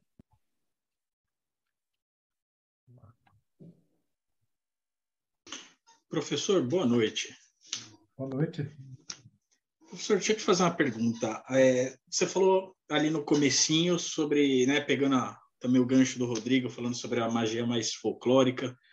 Na bruxaria a, moderna, os deuses egípcios são incorporados assim na festa do caqui, assim, um negócio meio, meio solto de qualquer jeito. Uh, e existem também algumas é, alguns, alguns movimentos, algumas irmandades, fraternidades, né? A Fellowship of Isis é uma delas, uh, e algumas coisas que fazem essa menção egípcia existe alguma coisa no movimento, no momento atual, na atualidade, que faça uma referência mais fiel à, à, magia e à religião, à espiritualidade egípcia? Ou isso fica muito nesse, nesse aspecto da, da egiptomania? É, apesar de que já, você já comentou disso um pouquinho ali no começo, mas existe alguma herança mais, uh, mais fidedigna com o que já foi no passado? Olha, interessante, porque o que acontece? É, toda religião pagã que, que assim não tem uma continuidade de culto, ela é um reconstrucionismo. Né? Então, o reconstrucionismo sempre vai ser baseado num, na visão do mundo moderna. Né? Você não consegue reconstruir uma coisa do jeito que era, porque ninguém está vivendo aquilo, a gente não está falando a língua egípcia. Então, assim, é, o próprio corpus hermético, né, tem um trecho lá que o, é, o próprio Hermes, se não me engano, ele fala né, que um egípcio só se reconhece enquanto egípcio por causa da sua língua. Então, é, o, o que a gente tem mais próximo disso é aquele pessoal que se reivindica como quemetismo tradicional. E aí tem vários grupos que vão tentar buscar essa coisa mais raiz. Entretanto, é, é, assim, tem uns que até exageram, né? Tem uns quemetismo aí que tem faraó, né? Então você tem que prestar juramento com uma pessoa que se, se coloca como faraó. Enfim, tem, sabe, tem, tem vários quemetismos e alguns que são tentam ser mais ortodoxos, mais tradicionais.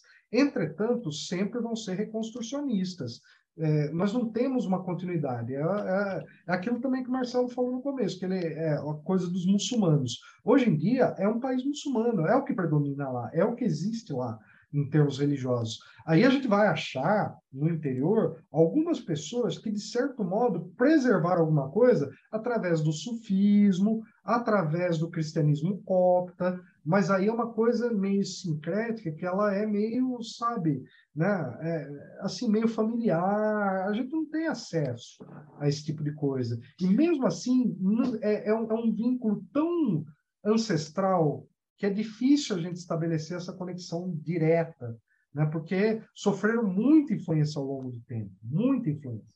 Então, assim, é, eu vou dizer, reconstrucionismo tem legitimidade? Claro que tem.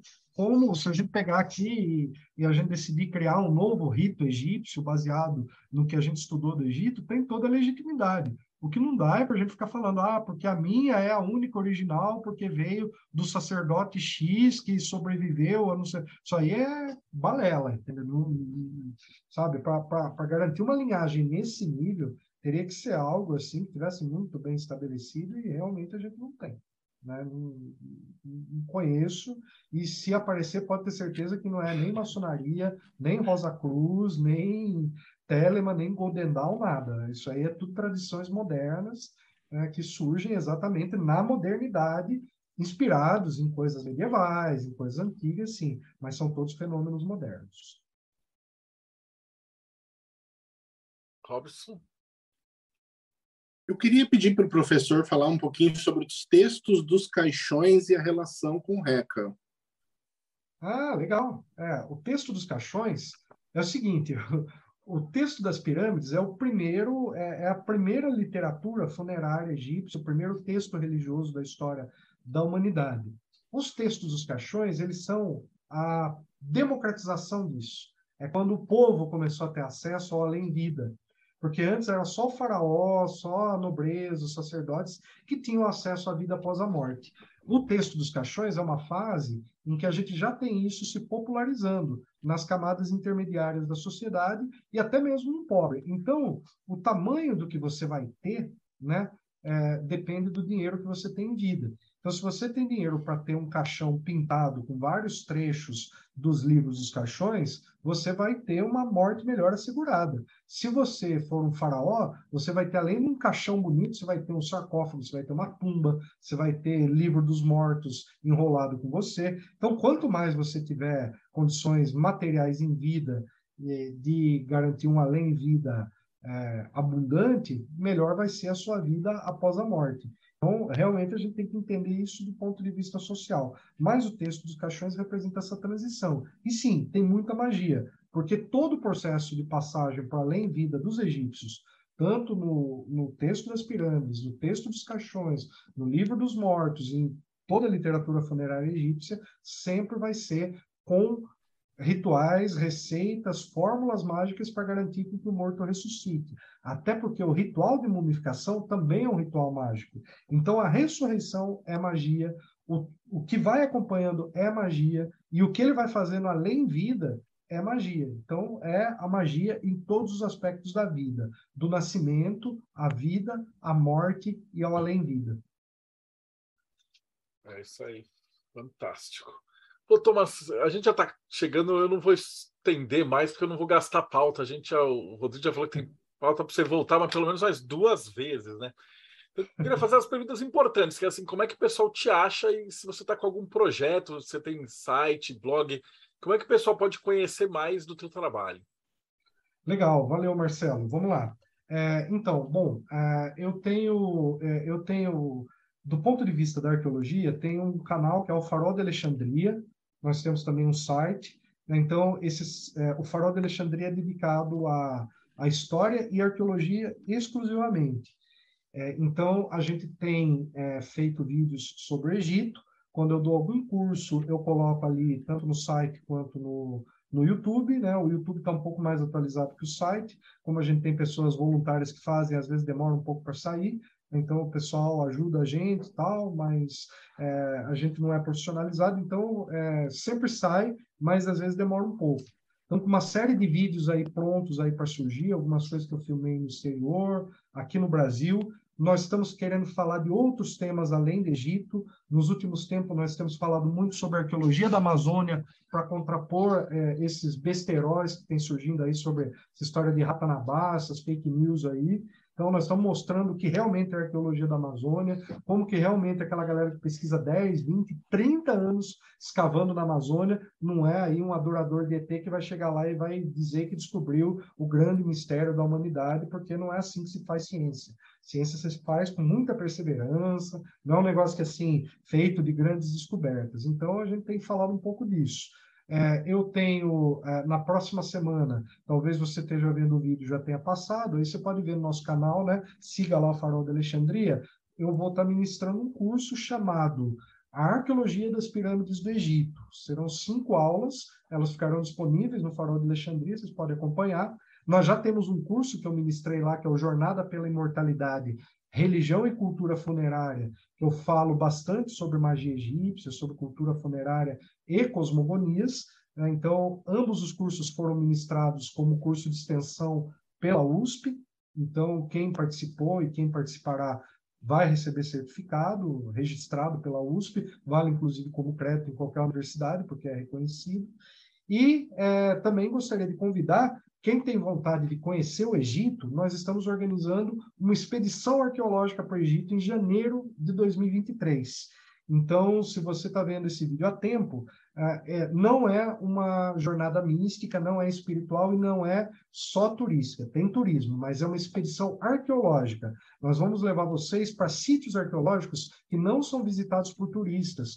Por exemplo, nós vamos levar vocês para a cidade dos construtores das pirâmides, onde eles tinham cervejaria, tinham padaria, tinham os alojamentos. Nós vamos levar o pessoal para o interior do Egito, vamos levar para Marna, onde tem escavações maravilhosas que acontecem lá, no Vale dos Reis, na Vila dos Construtores das Tumbas do Vale dos Reis, que fica em Deir Medina. Então, é uma viagem arqueológica que vocês vão ali ter, conjuntamente com a viagem, um curso que é o curso História e Arqueologia do Antigo Egito, que a gente vai fornecer um certificado. Então, é uma viagem educativa, além da gente passar nos principais sítios arqueológicos. Então, vocês podem achar isso no Farol de Alexandria. Eu também, no Facebook, vocês me acham como Thomas de Toledo, no Instagram e no Twitter, arroba Thomas de Toledo. É, mas aí eu trato mais assuntos como. É, eu tenho também um, uma outra página no YouTube, que é o Professor Thomas de Toledo, só que aí eu trato de assuntos da geopolítica, das relações internacionais e dos, dos temas mundiais, que aí é outro foco, é outro assunto, né? mas eu acho que o público aqui do Projeto Mayhem vai gostar mais de me conhecer na parte do Farol de Alexandria. Então é isso. E também na USP, né? Vocês me acham por lá.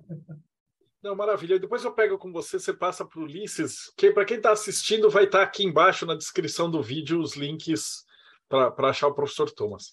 Cara, só tenho que te agradecer. Você vai voltar mais, porque a gente tem um monte de coisa. A gente nem falou de pirâmide, só para você ter ideia. A gente não abordou nada hoje. Então, você vai ter já convidado. Eu adoro, assim, acho que é consenso aqui de todo mundo. A gente adora entrevistar gente que o olho brilha quando fala. E, cara, só de ver você falando do Egito, dá para ver o teu olho brilhando. Então, é sensacional. Eu vou chamar a galera para fazer as considerações finais. Então, Ulisses, começa por você. Eu vou seguindo a ordem aqui das, das minhas janelinhas. Thomas, é, rapaz, não tenho como te agradecer aí por você ter aceitado o convite e vindo aqui. É aquilo que o Marcelo falou, né? Pô, encantador, assim, ouvir você falar sobre o Egito, a fluência com que você fala e o teu conhecimento, rapaz, é muita coisa. A gente tem noção que esse período, a gente só pegou um pedacinho do Egito, né? Já vimos aí a profundidade com que você foi, então estou impressionado, foi muito bacana mesmo. E tudo isso começou numa revista super interessante, né? Pelo que você contou lá atrás. Maravilhosa essa história aí, cara. Muito obrigado mesmo. Eu vou aproveitar e fazer o parzinho. Então, Robson Belli, suas considerações finais, e aí aproveita e fala do Enoquiano que o Ulisses não falou. Maravilhosa palestra. Eu espero que o professor volte muitas mais vezes, falar de outros assuntos, compartilhe conosco esse conhecimento tão vasto que ele tem aí e profundo real do Egito, né? Não só a egiptomania, né? Mas sensacional. Eu, quem gostaria de conhecer um pouquinho mais de magia enoquiana, acesse enoquiano.com.br, está no nome do Ulisses, porque eu entrei atrasado, esqueci de pôr no meu. E vai ter lá uma aba chamada contato. Quem quiser entrar em contato conosco, ali tem um link do grupo gratuito de estudos, lá tem bastante material. É só entrar lá, pode chamar o Ulisses ou a mim lá, tem bastante gente legal que pode te ajudar nessa questão de egiptomania ali também. E por falar em Egito, tem a Babylon também, que o Crowley tem umas paradas egiptomaníacas loucas. E da Eclésia Babylon, Bárbara Knox, considerações finais. Telema é, o puro suco da egiptomania, é sobre isso. é, muito obrigada, professor, foi fantástico. Eu tive vários insights e assim, eu não entendo por que as pessoas não curtem ciência e magia, porque eu acho que é um casamento excelente. Porque a gente tem a nossa prática, a gente lê os nossos textos sagrados e aqui hoje eu obtive uma série de insights sobre uma série de coisas dentro de Telema, né? Inclusive sobre a própria Nuit. Então, assim, sensacional. E dentro da corrente 156 tem algumas pessoas fazendo trabalho muito interessante com essa pegada mais egípcia e até com explicações bem razoáveis do, dos termos. Eu vou indicar aqui, eu até mostrei ontem também no Conexão Paga esse livro, que é da Aja Aurea Via, porque eu estou mergulhada nele, e ela é super egípcia, né? O, o Mystery Babylon. Ela é super egípcia e ela fala de tudo isso é, não concordo com tudo que ela diz, mas ela trabalha muito essas questões mais egípcias dentro de Telema e dentro do culto a Babylon, então é super interessante. E quem quer saber mais sobre Telema, sobre Babylon, fazer parte de uma comunidade religiosa, gnóstica e telêmica, só entrar em contato com a gente. Nosso site é 4gsanctuary.com ou pode falar comigo direto no Instagram, que é vesta.nox. Tem agora o site vestanox.com.br e a gente conversa, tem ritos online, tem ritos presenciais, tem sacerdotes em alguns estados do Brasil. Então, entre em contato com a gente, a nossa comunidade é bem legal e eu vou encerrar a minha, o meu merchan citando, hoje eu tenho que citar, gente, o livro da lei. E aí no It diz, né, no primeiro capítulo, no versículo 9, venere então Cabs, a estrela, as estrelas, né? E vê minha luz derramada sobre vós. 93. Ivan de Aragão, suas considerações finais. Professor, foi um prazer ouvi-lo. É sempre um tema prazeroso também, né? Porque falar de Egito a gente já fica com o coração ali um pouco mais acelerado, né? Todo mundo tem um pouco desse dessa egiptomania dentro do coração, né? Então foi muito legal ouvi-lo, foi muito legal aprender um pouco mais sobre o Egito. E quem quiser entrar em contato comigo, a gente tem o ivandearagão.com, que é um lugarzinho onde eu coloco textos poéticos e eu misturo tudo aquilo que eu gosto, só que em forma poética, para quem não está procurando uma linguagem objetiva. Quem quer pensar um pouco sobre temas ocultistas, temas de filosofia, temas telêmicos, inclusive, mas não quer aquela coisa direta, quer ler uma poesia, quer uma coisa light, quer viajar na minha maionese também. Cola lá que a gente se encontra. ivandearagão.com. Abraço. Maravilha. André e Vanessa, representando aí a Conexão Pagã, suas considerações finais. Bom, professor Thomas, muito obrigada. Foi um prazer, foi um deleite te ouvir é, hoje aqui, foi incrível. E nessas horas que a gente percebe que a gente sabe muito pouco, né, de, de, de Egito. E, bom, sobre a conexão, deixo, deixo para o André fazer as considerações finais e falar da conexão. Eu agradeço muito a troca, troca nada, né? A super palestra, eu fiquei quietinho, sentado aqui só aprendendo para quem, quando eu fiquei sabendo o tema, me deu frio na barriga, porque meu único referencial de Egito eram os episódios do Chapolin. Uh, então, sentar aqui para aprender tudo isso foi fantástico. Uh, e, e, eu quero né, convidar vocês para conhecer a Conexão Pagã, uh, tanto no Instagram quanto no YouTube. as nossas lives acontecem toda segunda, todas as segundas-feiras, às 21 horas uh, com diversos temas do paganismo e principalmente da bruxaria. E, então, quem quiser conhecer, é só entrar lá no YouTube, Conexão Pagã, a gente está por lá. Beijo para todo mundo, obrigado, agradeço a oportunidade de estar aqui com vocês. E Rodrigo Lutarque, do Rei, considerações finais. E aí já, já fala para o professor que se ele tiver algum texto sobre Egito, já convida para escrever para a gente também. Ó. É, Assim, muito obrigado, professor Thomas, porque eu sou professor de história, eu amei essa aula magna aqui, me deu vontade realmente de voltar aos livros, estudar e não ficar só em sala de aula ou administrando escola. Mas é, muito obrigado, muito obrigado mesmo. E eu gostaria de convidar todo mundo a entrar aqui no catarse.me/pdc, aonde você vai participar do é, financiamento coletivo para receber essa revista, participar de grupos é, do Telegram, aonde tem diversos assuntos. Então, nessa revista você tem matérias, elas são encontradas na, no site. É, adoraria ver as matérias do professor Thomas aqui. É, mais específico sobre magia, e etc. Traduções de livros antigos. Já estou convidando, já estou pedindo, pelo amor de Deus, me dê conhecimento. E, assim, é, se você fizer parte do Catarse, você vai fazer parte desse grupo aqui que está terça, quinta, sábado, se reunindo com gente assim, que é inteligente, que vem elevar a alma e elevar a sabedoria da gente. Muito obrigado. E por último, mas não menos importante, diretamente das catacumbas do Boteco dos Mayhem, Tiago Tomosauskas do Morte Súbita. Tem Egito no Morte Súbita? Tem, Marcelo. Eu estava procurando lá para ver qual texto sugerir hoje para a galera e tem simplesmente 469 textos sobre o Egito no Morte Súbita. Então a dica é procurar lá, escreve Egito, mas clica na dica que é a instrução de Ptahotep, que é um livro assim que não fica, não deve em nada aos livros sapienciais do provérbios, sabedoria, inclusive é uma das fontes, né, dizem da, dos livros sapienciais do, dos, dos, judeus. Bom, para quem não conhece o mortesúbita.net, nós somos um portal de ocultismo, o objetivo é trazer conhecimentos proibidos ao alcance de todos. Estamos atuando desde 1996. Somos o lava rápido da carruagem de Ezequiel, o refil grátis do Santo Grau, a creche escola dos bebês do abismo. Quem quiser fazer parte do problema, mortesúbita.net. Professor, então, nas suas considerações finais, cara, foi maravilhoso ter você aqui com a gente, esse bate-papo que com certeza vai retornar.